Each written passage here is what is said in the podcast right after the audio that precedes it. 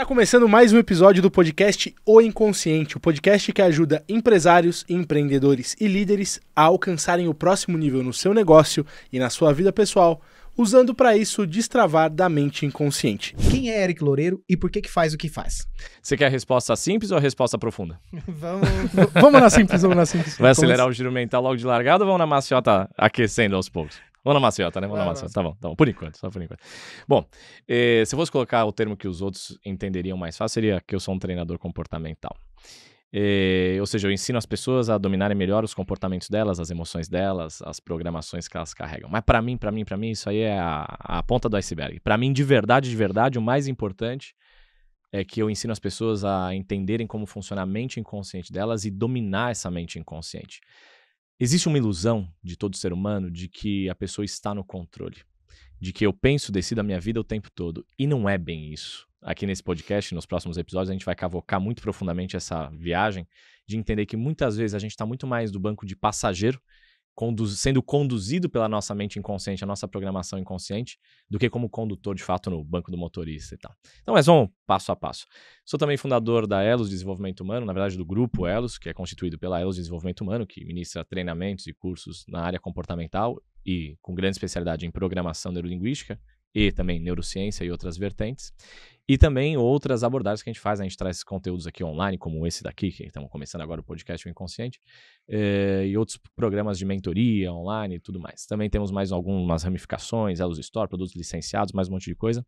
Mas a gente está aqui hoje para entregar verdadeiro e profundo conhecimento para que quem nos assiste consiga talvez entender que tem lógicas que são diferentes, tem programações que são diferentes do que a gente está acostumado a pensar, que regem e determinam todo o resultado que a gente tem na nossa vida. Seja resultado financeiro, é regido por alguma coisa invisível e inconsciente, que eu não sei o que é, mas está lá. E está fazendo com que eu tenha o mesmo resultado mês a mês, ano a ano. Eh, resultado em relacionamento amoroso. Eu não sei o que é essa força invisível e inconsciente, mas está lá, fazendo com que eu tenha o mesmo resultado, mês a mês, ano a ano, década a década na minha vida. Resultado familiar o mesmo, resultado de saúde basicamente o mesmo, resultado profissional basicamente o mesmo. Por mais que eu me esforce conscientemente, tem poderes e forças inconscientes e mais profundas que fazem com que eu, independente do meu esforço, mais ou menos chegue no mesmo lugar. Ou eu até avanço um pouco na minha vida, em cada área da minha vida, mas o avanço é muito pequeno comparado ao tanto de esforço que eu estou colocando conscientemente. E por que que às vezes uma outra pessoa vai lá e flui na vida e a coisa é mais fácil e mais simples, a pessoa tem resultado cada vez melhor e olhando com aparentemente menos esforço.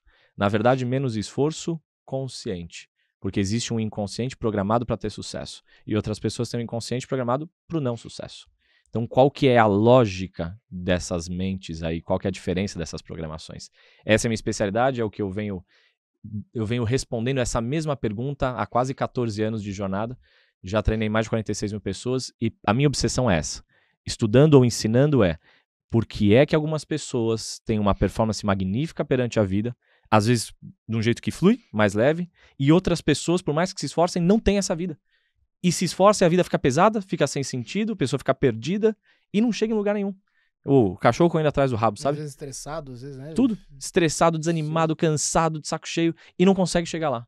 Então, qual que é a diferença entre uma programação e outra programação? É isso que a gente vai ensinar pra galera aqui nesse podcast O Inconsciente, que são como dominar e entender essas lógicas que parecem ocultas, na verdade elas estão se comunicando com a gente o tempo todo, a gente que não sabe entender a linguagem da mente inconsciente. Faz sentido?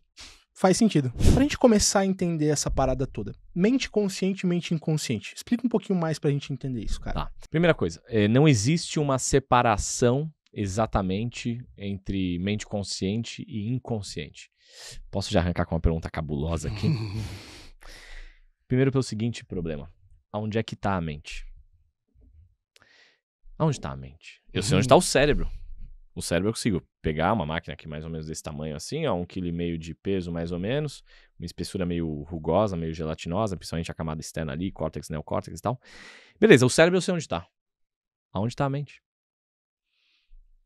Se eu tenho neurônios em, em intestino, se eu tenho, ou seja, primeira coisa, saber onde está a mente é um tanto quanto profundo, mas vamos aprofundando. Tá me dizendo que a mente não episódio. tá na minha cabeça. Deve estar, mas não só. É, há inteligências, né? A inteligências por todo o nosso corpo. Mas vamos passo a passo aprofundando nesse negócio aí. É, então, assim, se já é difícil da gente organizar onde é que está a mente, né? Predominantemente estaria no cérebro, nas conexões cerebrais, sem dúvida nenhuma. Predominantemente lá, mas não só lá. É, como é que eu vou separar não há uma separação, não há uma placa assim, ó, aqui, a partir daqui é mente consciente, a partir dali é mente inconsciente. Não, essas conexões são muito complexas, muito robustas, né? Então não, não, não há uma separação tão simples assim. Agora, eu posso dar vários exemplos. Por exemplo, a nossa mente consciente é o que está focada nesse momento em ouvir essas palavras, atribuir alguns significados a essas palavras no primeiro momento, e, e, compreender, compreender que a gente está falando aqui idioma de português, etc e tal. Às vezes criar algumas imagens sobre o que a gente está falando, às vezes ter um pensamento, um insight, ah, isso faz sentido com tal coisa, isso explica tal outra coisa. Isso é o consciente mais ou menos operando. Então é para onde o meu foco está virado. Então, por exemplo, a gente está com o foco virado nas palavras, nessas comunicações, agora nesse exato momento, sobre diferença entre mente, mente consciente e inconsciente, beleza. Nosso foco não está virado para o nosso batimento cardíaco. Não estava até eu falar sobre batimento cardíaco, sobre frequência cardíaca, e para onde vai o nosso foco, a nossa atenção? Para a frequência cardíaca. Aí virou para a frequência cardíaca. O nosso consciente foi olhar para isso. E o nosso inconsciente está cuidando de todo o resto. Enquanto o consciente está pensando em frequência cardíaca agora, o inconsciente está lá gerenciando o peso que a sua busanfa faz na cadeira que está sentado agora. Né? E aí você não estava pensando nisso agora, mas acabou de, de passar a pensar. Mas o seu inconsciente estava monitorando isso está monitorando se está adequado, se você está muito tempo parado, se está atrapalhando um pouco a circulação sanguínea, etc e tal. Aí eu jogo o meu consciente jogando um holofote sobre essas questões. Então, o nosso consciente, ele é um grande foco de luz. Só que ele consegue focar em alguns, algumas informações ao mesmo tempo só, relativamente poucas. O inconsciente não. O inconsciente é um imenso arquivo de todas as memórias e as informações que a gente carrega. Cara, pensa, eu tô aqui agora conscientemente selecionando as palavras que eu vou usar para exemplificar um conceito que eu quero ensinar para a galera que está assistindo a gente aqui no inconsciente, no podcast O Inconsciente. O inconsciente. Enquanto isso, o meu inconsciente, ele tá com todo o banco de dados de todas as palavras que eu conheço do meu idioma e de outros idiomas no mesmo lugar. Enquanto isso, o meu inconsciente está pensando como é que eu formulo melhor as frases e ele me entrega a frase quase pronta. Eu dou mais ou menos por qual direção eu quero seguir na explicação e ele me dá mais ou menos a frase pronta. Ele está guardando as palavras, as estruturas de frase, é, concordância, plural, singular. Tudo isso está sendo gerenciado pelo meu inconsciente. E além disso, ele ainda está gerenciando, por exemplo, meu batimento cardíaco, minha respiração, meu pH sanguíneo, meu processo digestório do Tostex que eu comi lá embaixo pouco antes de gravar o podcast. então, tudo isso, toda essa parada está acontecendo longe do meu pensamento, longe da minha consciência, longe do meu foco. Então, consciência é foco momentâneo. Porque muitas vezes, e isso a gente recebe frequentemente, né? Pessoas que vêm, cara, Bruno, eu luto, eu batalho, eu quero buscar uma vida mais. o resultado financeiro, eu quero buscar vida, um resultado profissional para daí então poder aproveitar minha família, para daí então. Mas, cara, eu sinto como se eu largasse, eu, eu vou perder a mão aqui, eu vou perder o, o time. Por que tanto esforço e não conseguir esse resultado para construir a mudança? Por que, que isso acontece? E é traumatizante, é frustrante esse negócio. Né? O cara fala, porra, eu me esforço tanto, me esforço, batalho tanto há anos e a coisa não vai. Parece que tem uma trava invisível, né? Parece que a pessoa tá amarrada, travada. E tem mesmo uma trava invisível, pior que tem mesmo. É... Porque esforço não é sinônimo de garantia de sucesso em lugar nenhum um funcionário muito esforçado, ele pode ser muito esforçado, mas ainda assim ele não é efetivo, não produz muito resultado. É, a mente inconsciente ela não opera baseada em esforço. A natureza não opera baseada em esforço necessariamente. A natureza procura sempre percorrer o caminho mais otimizado, mais direto ao ponto, sem pegar atalho, mas sem também ficar dando rodeio por aí. Né? Então tem que tomar um pouco de cuidado com o que é esforço e o que é às vezes energia dispensada é, sem trazer retorno. E por que, que uma energia pode ser dispensada sem trazer retorno? Se eu estou com o meu inconsciente programado para de tempos em tempos ter problema, eu posso me esforçar o quanto for, simplesmente eu vou ter problema. Vamos pegar um exemplo profissional ou financeiro, né? É, é como se cada um de nós carregasse um, uma temperatura pré-programada, um termômetro pré-programado, um termostato pré-definido na nossa mente inconsciente. Então é como se a gente tivesse programado, alguns são programados para operar milhões na vida, outros são programados para operar milhares na vida, outros estão programados para operar bilhões na vida, outros estão programados para operar centenas na vida de reais. É, então, quando eu faço um esforço querendo os milhões, mas o meu inconsciente está programado para os milhares, Ainda que eu quase alcance os milhões, ou ainda que eu alcance os milhões, o meu inconsciente vai falar, cara, se livra disso, nós não estamos programados para isso, nós fomos ensinados lá atrás, quando a gente era criancinha, pequenininha, né, que o inconsciente não sabe o que é criança, o que é adulto, na verdade. Nós fomos programados lá atrás de que o que importa é ter o suficiente na vida. Mais do que isso é cobiça ou ganância. Aí você começa a jogar aquele jogo, só que aí depois de um tempo te instalaram um outro programa mental inconsciente de que não, vamos ter sucesso, vamos prosperar, vamos, né, vida próspera, milhões e revers, aquela coisa toda. Aí lá na frente eu tô chegando nos milhões, eu até conquisto os milhões.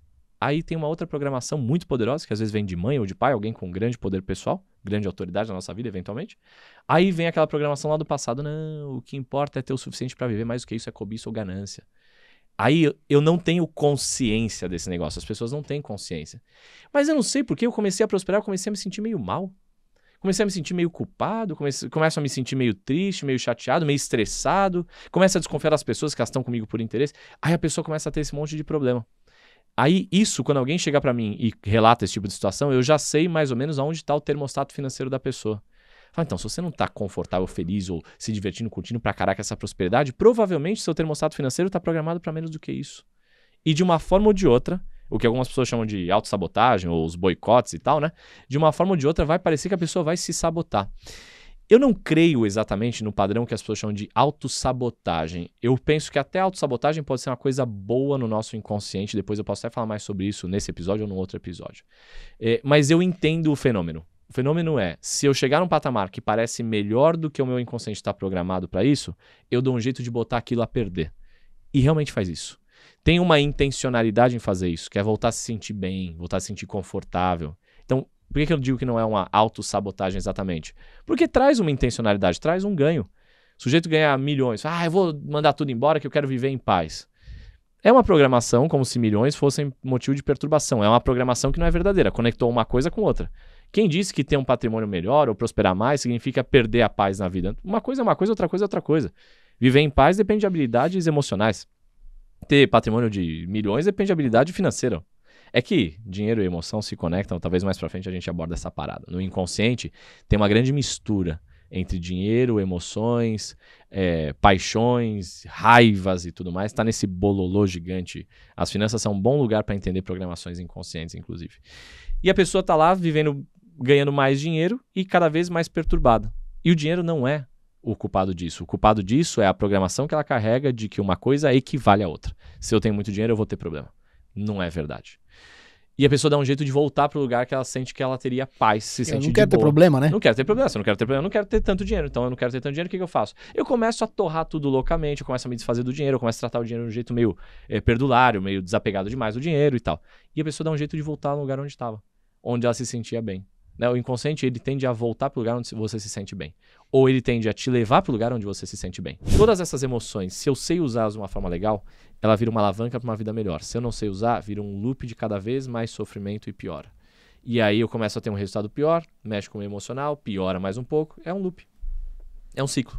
Não acaba nunca. E como que resolve isso, Eric?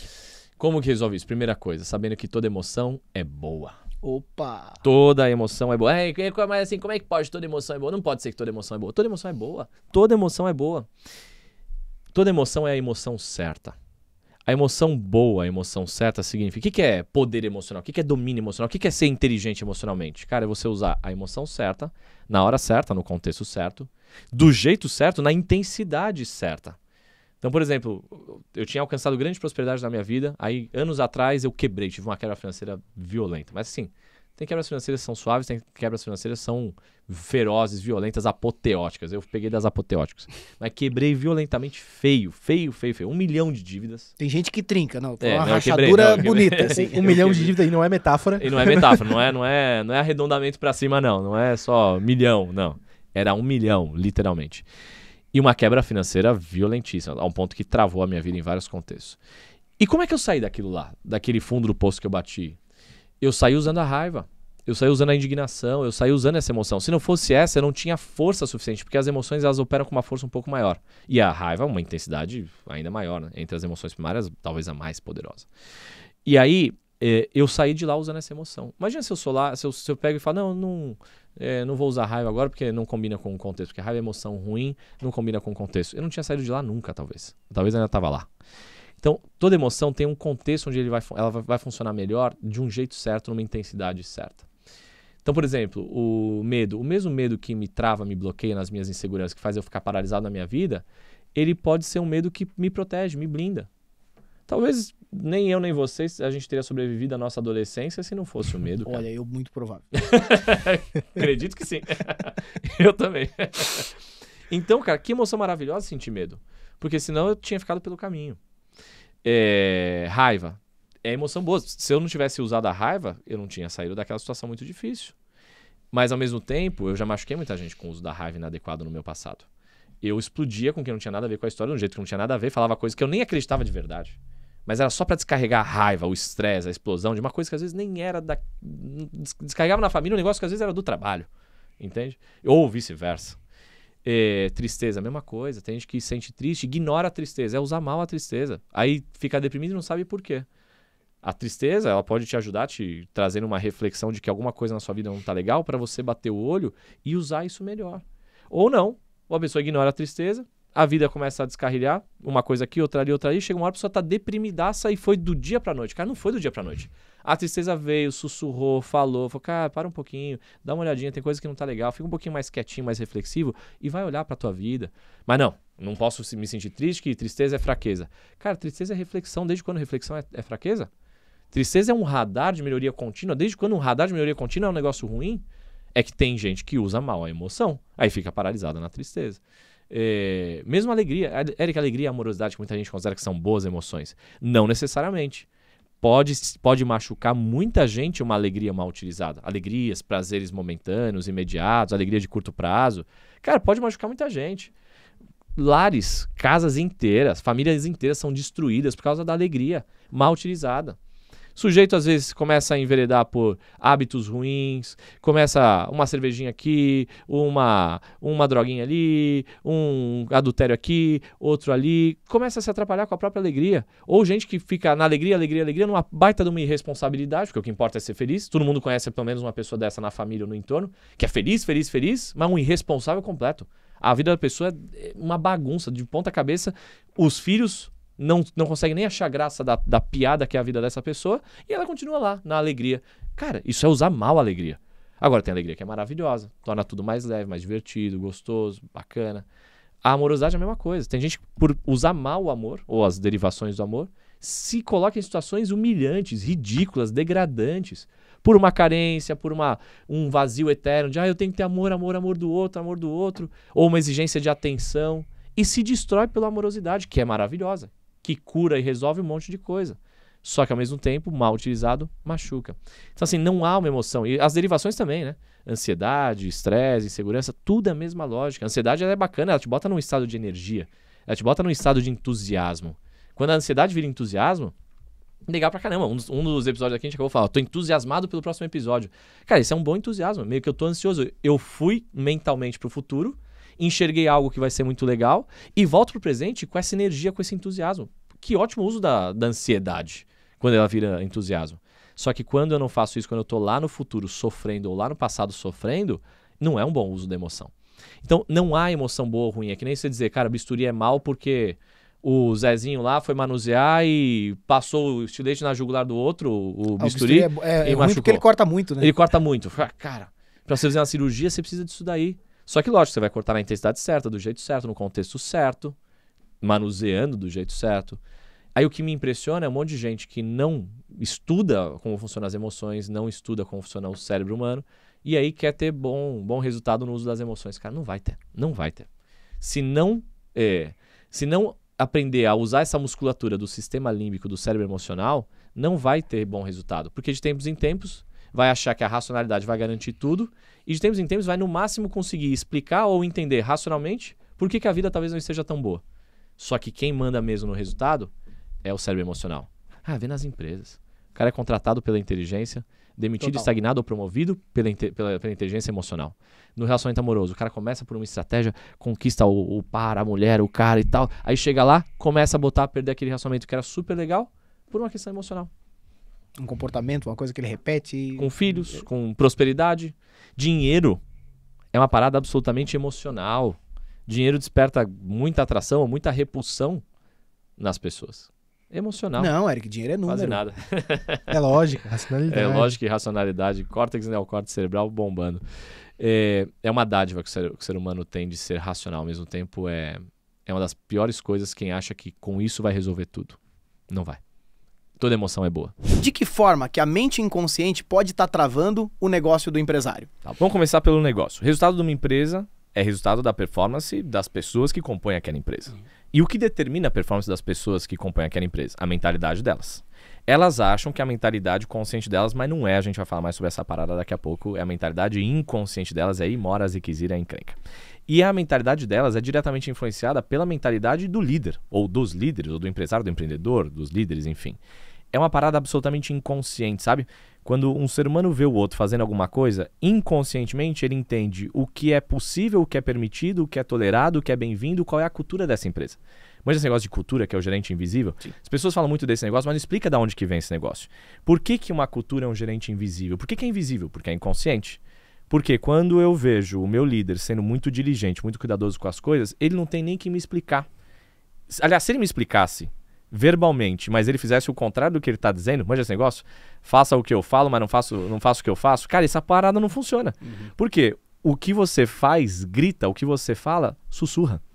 Então, quando um, um líder ele tem uma postura de ser dirigente, a equipe vê ele sendo dirigente, cara, ele não tem nem que dizer muito. Já está dando o tom inconscientemente do que é aceito e o que não é aceito naquela empresa. Lógico, quanto mais eu evidencio isso, quanto mais eu, eu aplico isso nos líderes, isso transborda para as equipes, mais forte fica essa cultura. Ou seja, existe uma fonte de água dizendo mais ou menos como é que são feitas as coisas, ela derrama para o segundo nível da liderança. Se esse segundo nível da liderança vai se alinhando, vai se tornando mais congruente com o primeiro nível da liderança, vai derramar para o terceiro nível, para o quarto nível, enfim, vai chegar no operacional. Lógico que quanto mais eu tenho clareza e consciência sobre o que está no inconsciente meu enquanto líder, mais poder eu tenho sobre isso. Mas de uma forma ou de outra, todas as empresas elas já têm uma cultura, ainda que elas nunca tenham escrito esse negócio. Essa cultura já está no jeitão. É o jeitão de fazer as coisas. O que determina o jeitão de fazer as coisas numa empresa? É o jeitão das lideranças de fazer as coisas. O que determina o jeitão desses líderes de fazer as coisas? É o jeitão que eles foram educados no começo da vida adulta, na, na adolescência, na infância. Ou seja, muitas vezes o resultado de uma empresa está travado porque os líderes ou o líder está travado num resultado que ele teve de um jeito que ele foi educado e é, adestrado ou educado na infância e na adolescência dele. Um bloqueio pessoal, um bloqueio emocional do líder vai virar um bloqueio no resultado da empresa. Inevitavelmente. Ah, Eric, mas o mercado é o mercado, é profissional. Se a pessoa tem um bloqueio lá da vida dela pessoal, lá da infância dela, isso não derrama no mercado. Cara, você não troca de cérebro para ir trabalhar. Você não vai para o cérebro, para o trabalho, você tira o cérebro pessoal, bota o cérebro profissional e é outro cérebro. A pessoa vai para o trabalho com todos os bloqueios que tem de infância, adolescência, vida adulta. O líder vai assim, a equipe vai assim. Quem vai pesar mais nessa jornada? O líder tem uma, uma influência já grande. Se ele não percebe o que está na mente inconsciente dele, de bloqueios e tudo mais, isso vai derramar para a equipe. Tá tudo dentro dele, né? Já tá. O próximo nível, o meu amigo Jean Valério, Valério, vírgula, Jean 2023, soltou uma frase que eu gostei desse negócio. Disse o seguinte. Ele é bom de frase, né? Ele é bom, cara. O bicho é bom pra caraca. Aliás, quem não conhece o Jean Valério tem que seguir esse homem. O homem é gênio. Gênio, gênio, gênio, gênio, gênio. E daí a gente foi lá dar o Summer Sales lá em Natal, lá, evento de vendas. Eu fui lá falar sobre mente inconsciente nas vendas, empreendedor, empresário. Pá. Aí ele ficou ele ficou pensando sobre o que eu falei. Aí me encontrou aqui uma semana e meia depois, um almoço aqui no Tangará com outros empresários e tal. Aí no meio do encontro ele falou: Eric, pensei numa frase. Era, sei lá, acho que uns. Uma semana de distância entre o Summer Sales e Natal e o almoço no Tangará. Foi Eric, fiquei pensando numa frase, vê se faz sentido. Aí ele falou: Eu poderia dizer que o próximo nível do seu negócio está dentro de si. Por que, que tanto empresário cai nessa armadilha de ser aplaudido muitas vezes no negócio e ser vaiado em casa? É cair na frequência do ritmo hipnótico, automático, é não me percebo mais, me perco. O que, que acontece que tantos empresários acabam caindo nessa armadilha? Gente alienada não sabe que é alienada. Todos nós somos alienados para algumas coisas na nossa vida. Eu sou o que é ser alienado? É não estar focado em algo, não perceber algo, estar inconsciente para algo. Então é muito fácil a gente perder do nosso foco, a gente se tornar inconsciente em relação a coisas que eram importantes para nós. A ambiência gera uma grande alienação. Por quê? É muito legal estar na roda de empresários, empreendedores. Eu adoro estar entre eles. Eu gosto deles.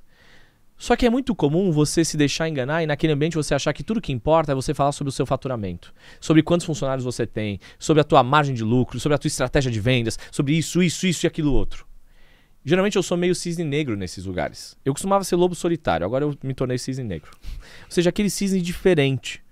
Eu sempre trato de quando eu sento numa roda de empresários, de eu inserir um pouquinho de vida a vida, a vida, a vida, pessoal, emoção, como é que tá você e tua família, como é que tá. Mas não é da boca para fora como é que tá a tua, tua família, só pra eu gerar um, uma conexãozinha rasa pra eu logo falar sobre business contigo. Não, não, não, não.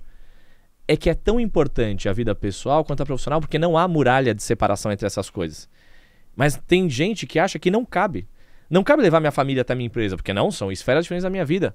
Como assim, amigo? Como assim, amigo? Quem tá lá dentro, todo mundo tem família, tem vida pessoal. A hora que você é um grande empresário, um grande empreendedor, um grande líder, que você é capaz de quebrar essa muralha. Né? Nós temos um grande aluno, Jean Jutel, que lá na King Alimentos, no Dia dos Pais, ao invés de ele escrever uma cartinha protocolar do dono da empresa para os cento e tantos funcionários dele, desejando um feliz Dia dos Pais, protocolar e profissional, porque o RH pediu para ele fazer, que era o pedido original que o RH recebeu, que, que ele fez? Ele juntou todo mundo, pegou o microfone e foi falar sobre a infância, sobre o amor de pai e mãe, e o que representa, e, etc e tal, ser um pai, e como é a energia de ser um pai, e aqueles que não têm pai, ou que não tiveram pai presente, o que, como seria o dia dos pais. Começou a ressignificar a história pessoal daquela galera toda. É legal Aí, ver, ver, um aluno praticando. Pô, maravilhoso, cara. Verdade, maravilhoso. Aí o cara foi lá e ressignificou essas memórias inconscientes dos, dos funcionários dele e ele quebrou a barreira do profissional. Ele foi além. Ele entrou um pouquinho na vida pessoal daquela galera toda. Aí a gente fala assim, ah, mas pô, aí os caras confundem demais. Não é que confunde demais, cara. É que já tá, confu já tá confuso, já tá misturado, meu velho é que tem gente alienada que acha que no mercado de trabalho, nas empresas, não tem espaço para vida. Aí escuta a frase que você escuta de vez em quando que o pessoal vem te pedir ajuda, né? Eric, você consegue me ajudar, cara? Eu tô com dificuldade de engajamento lá na empresa. Por que será, né? Agora pensa comigo, alguém que faz o que fez o senhor Jean Jutel, grande aluno nosso, né? Um grande empresário, um grande aluno nosso. O que que ele fez? Ele foi lá e foi além. Ele mexeu numa, numa emoção pessoal dessa galera toda. Te pergunto, essa pessoa vai pensar quantas vezes antes de sair dessa empresa. Se receber uma proposta por um salário um pouquinho maior, essa pessoa vai falar, cara, mas aqui eu encontro um lance. Aqui eu encontro vida. Aqui eu encontro alguém que está olhando não para a gente como número, função, cargo ou registro de carteira de trabalho. Alguém que está olhando aqui, ó, para quem nós somos além daqui. Cara, grandes empresas são construídas por gente que enxerga funcionário não como funcionário, como ser humano. Aí tem gente que vai falar assim, ah, isso é papinho de RH, esse negócio de humanismo, vamos humanizar as empresas. Não, meu velho, é muito além disso. É que não tem como separar essas coisas. Se você não vai lá e ressignifica, reprograma o negócio no inconsciente daquele, daquele funcionário que está conectado com a vida pessoal dele, mas que está refletindo lá dentro da tua empresa, você está querendo resolver a tua empresa sem resolver. Por quê? Você está querendo resolver a tua empresa só pelas questões de empresa. Questões de empresa não são a profundidade do ser humano. A profundidade do ser humano está na vida pessoal que aquele ser humano carrega dentro dele. Cada funcionário dentro da tua empresa, ele tem dores, traumas do passado, vitórias, conquistas do passado. Ele tem desejos ocultos no inconsciente, ele tem medos ocultos no inconsciente. Um bom líder, um bom empresário, ele consegue ouvir o inaudível, ver o invisível, sentir o que não está perceptível. Agora, quando você vai nas mesas de trabalho, etc e tal, o que, que a gente fala?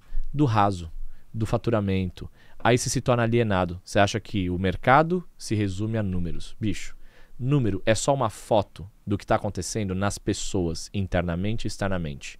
Número é só estatística rasa de como está a mente inconsciente de cada pessoa ali dentro, inclusive do empresário e do empreendedor.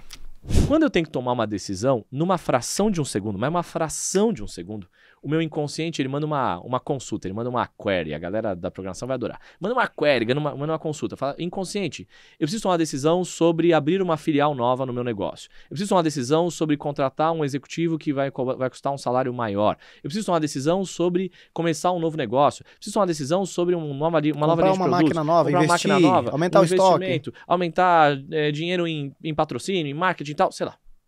Quando eu vou tomar essa decisão, eu não sei, eu não percebo porque é um processo inconsciente, mas eu mando uma query, eu mando uma consulta para o meu, meu, banco de dados. O banco de dados, a questão é a seguinte: minha inteligência natural, não artificial. O banco de dados, ou minha. Como é que é a sigla de inteligência natural? Natural Intelligence. IN, a minha. A minha IN, o inteligência natural, consulta aí para mim o que está aí no banco de dados sobre é, investimento em maquinário novo. Só pra uma parada. Adorei Iene, tá? Ficou Iene, né? muito bom. Fica bom, né? Ficou bom. Iene. Ô, Iene, eu consulta aí é, essa informação aí no nosso banco de dados. O que que o, o- a informação vai buscar, o que que o inconsciente vai fazer? Ele vai buscar correlação entre programas mentais que estão no nosso inconsciente e tudo, toda a nossa história. Algumas são exatamente no mesmo tema. Então, algumas vezes ela vai consultar o que aconteceu das vezes passadas em que eu fiz investimento em maquinário novo. Outras vezes ela vai buscar por analogia situações semelhantes, às vezes de outra área da nossa vida. O que aconteceu quando eu ousei além da conta no meu passado? O que aconteceu quando eu tomei uma decisão delicada no meu passado? Então, tudo isso vai ser consultado numa fração de um segundo. E o inconsciente devolve a resposta da query na forma de uma sensação, de um sinal inconsciente. Pessoas que se dizem muito intuitivas, geralmente são pessoas que percebem melhor esses sinais que o inconsciente dão, que o inconsciente dá. Logo, são pessoas que tendem a ser muito dedutivas, porque partem de análises e deduções e cálculos e correlações e concatenações de elementos e informações que estão na nossa mente inconsciente. Elas sentem a resposta, só que aí mora uma, uma bucha. Porque elas têm que confiar nessa resposta, nesse sinal inconsciente. E o sujeito que ele é muito cético, muito racional, às vezes ele desconfia disso. Porque às vezes, por lógica, ele está olhando uma informação que levaria ele, por cinco ou três ou seis elementos que ele está olhando no dashboard, levariam ele por uma análise lógica e racional e consciente a ir pelo lado A. E o inconsciente dá uma sensação que ele não sabe explicar de ir pelo lado B na tomada de decisão dele. E o que, que ele faz? Se ele confiar que ele é um sujeito que se diz intuitivo ou dedutivo, se ele confiar no inconsciente dele, ele vai tomar a decisão B. Se ele decidir não confiar nisso, por quê? Porque ele não tem como provar o raciocínio dele. Porque ele não tem acesso aos elementos utilizados na análise, ele não consegue ver o banco de dados, ele só recebe a resposta através de uma sensação. Aí imagina o diretor de uma grande empresa sendo consulta, imagina o CEO de uma empresa de capital aberto, que o conselho, ele fala assim, cara, eu quero, sinto que a decisão é por lá. E aí o conselho fala para ele, mas qual é o banco de dados, o raciocínio que você seguiu? Eu falo, cara, eu não sei, eu só sinto. Imagina para ele argumentar esse negócio. Aí sabe o que acontece? Nessas horas, o empresário, o empreendedor, o líder, ele fraqueja. O que, que ele faz? Ao invés de ele ir pelo caminho B, que seria um caminho honesto, como ele não tem acesso, não- ele não consegue demonstrar, lembra quando você era criança no colégio, e não, adianta, não adiantava ter a resposta certa no- na matemática, você tinha que demonstrar como você chegou na resposta certa. Como ele não tem isso, e isso é inclusive um bloqueio emocional no inconsciente dele, como ele não consegue demonstrar, o que, que ele faz? Ele se pauta pela decisão A, porque ela é mais fácil de demonstrar por lógica e racionalidade. E geralmente se prova a decisão equivocada, porque ela é fruto da análise de cinco ou seis elementos, enquanto a decisão B é fruto da análise de uma infinidade de elementos. E assim, dessa forma deliciosamente perturbadora, estamos encerrando mais um episódio do podcast O Inconsciente. Precisamos de alguns lembretes aqui. Curte esse vídeo pra gente entender que tá fazendo sentido pra você. Se inscreve no canal pra não perder as próximas atualizações e comenta aqui embaixo o que, que você achou do conteúdo, se fez sentido pra você. Se não fez sentido também comenta, mas faz alguma coisa. E a gente vê você na próxima quinta-feira às 19h28. Com mais um episódio perturbador de Eric Loureiro. Até a próxima.